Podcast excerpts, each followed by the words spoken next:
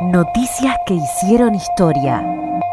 Una producción de los estudiantes de locución de la Universidad Nacional de La Matanza.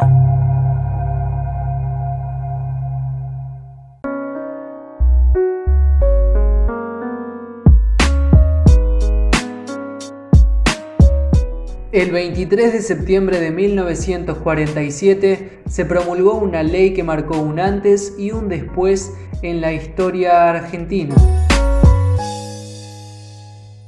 5, 4, 3, 2, 1.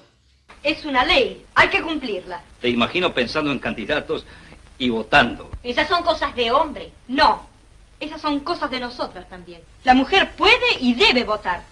Debe elegir, apoyar y votar a quienes crean más capacitados para cuidar y procurar el bienestar presente nuestro y el futuro de nuestros hijos. Para que la Argentina sea socialmente justa, económicamente libre y políticamente soberana, como dice el preámbulo de la Constitución. Nosotros somos viajeros y hoy te contamos cómo llegamos al voto femenino. Lo voy a explicar bien despacito para que lo puedan comprender las mujeres. Si hubiera seguido estudiando, sí, quise estudiar, pero Diego machista. él te quiere en casa con él, con las nenas. Las niñas siempre son más educadas, tan calladitas. Informática, no prefieren bailar con lo guapa que estás con la falda. Creo que la que, que sí son unas inútiles, ¿no? Por completo.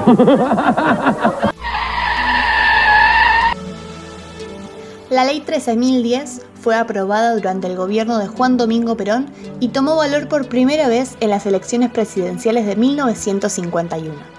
La mujer a quien llaman Evita, esposa de Perón, fue la impulsora de este nuevo derecho para la mujer. Diputados de la Nación, accediendo al pedido de la presidenta del Partido Peronista Femenino, señora Eva Perón, acaba de sancionar la amnistía a la ley de enrolamiento femenino.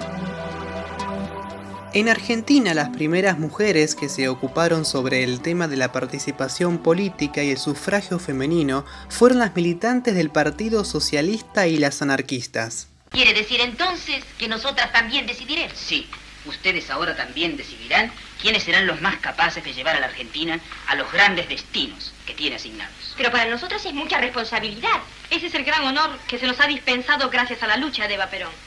Reconocer que nosotras, las mujeres argentinas, merecemos la enorme responsabilidad de decidir también el destino de la patria. Yo declaro que mis actos son una afirmación de mi conciencia.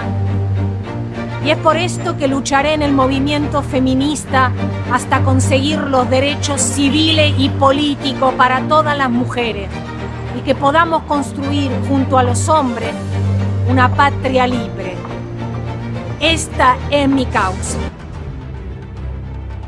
Ellas comenzaron la lucha por la igualdad de derechos y de oportunidades a la par de los hombres, quienes contaban con derechos cívicos casi desde el mismo momento en que se organizó la nación.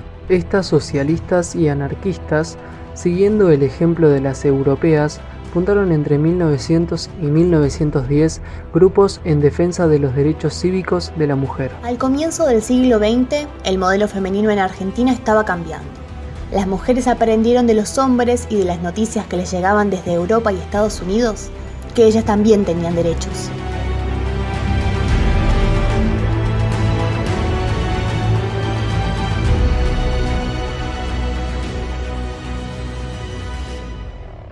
Aunque para la ley eran incapacitadas que pasaban de depender de su padre a su esposo en caso de casarse, quedaban fuera de la vida como ciudadanas no participaban de la vida política y no tenían derechos cívicos. Por otra parte, los partidos políticos comenzaron a sumar mujeres dispuestas a pelear por lo suyo y en 1933 se crea la Asociación de Mujeres Radicales, en 1946 la Secretaría Femenina del Partido Laborista y la Secretaría Femenina de la Unión Cívica Radical y en 1949 el Partido Justicialista que organiza su rama femenina.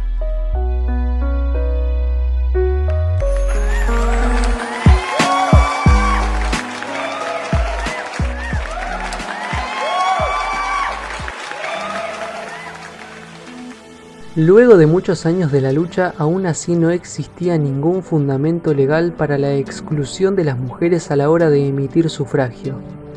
Las dificultades eran las concepciones sociales predominantes, anticuadas y que no estaban acordes con lo que sucedía en el mundo y con el protagonismo femenino. Precisamente, esa legalidad permitió que en septiembre de 1947, durante el primer gobierno de Perón, las mujeres obtuvieran el derecho a participar de una elección y tener las mismas posibilidades civiles que los hombres. La promotora de dicha ley fue justamente Eva Perón. Recibo en este instante de manos del gobierno de la nación la ley que consagra nuestros derechos cívicos y la recibo ante vosotras con la certeza de que lo hago en nombre y representación de todas las mujeres argentinas sintiendo jubilosamente que me tiemblan las manos al contacto del laurel que proclama la victoria.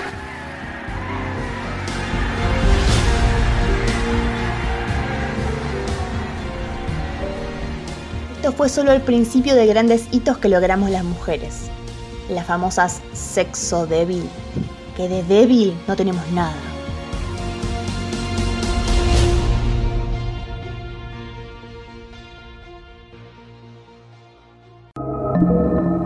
Esto fue una producción integral del Taller de Redacción e Investigación Periodística de la carrera de locución, Universidad Nacional de La Matanza.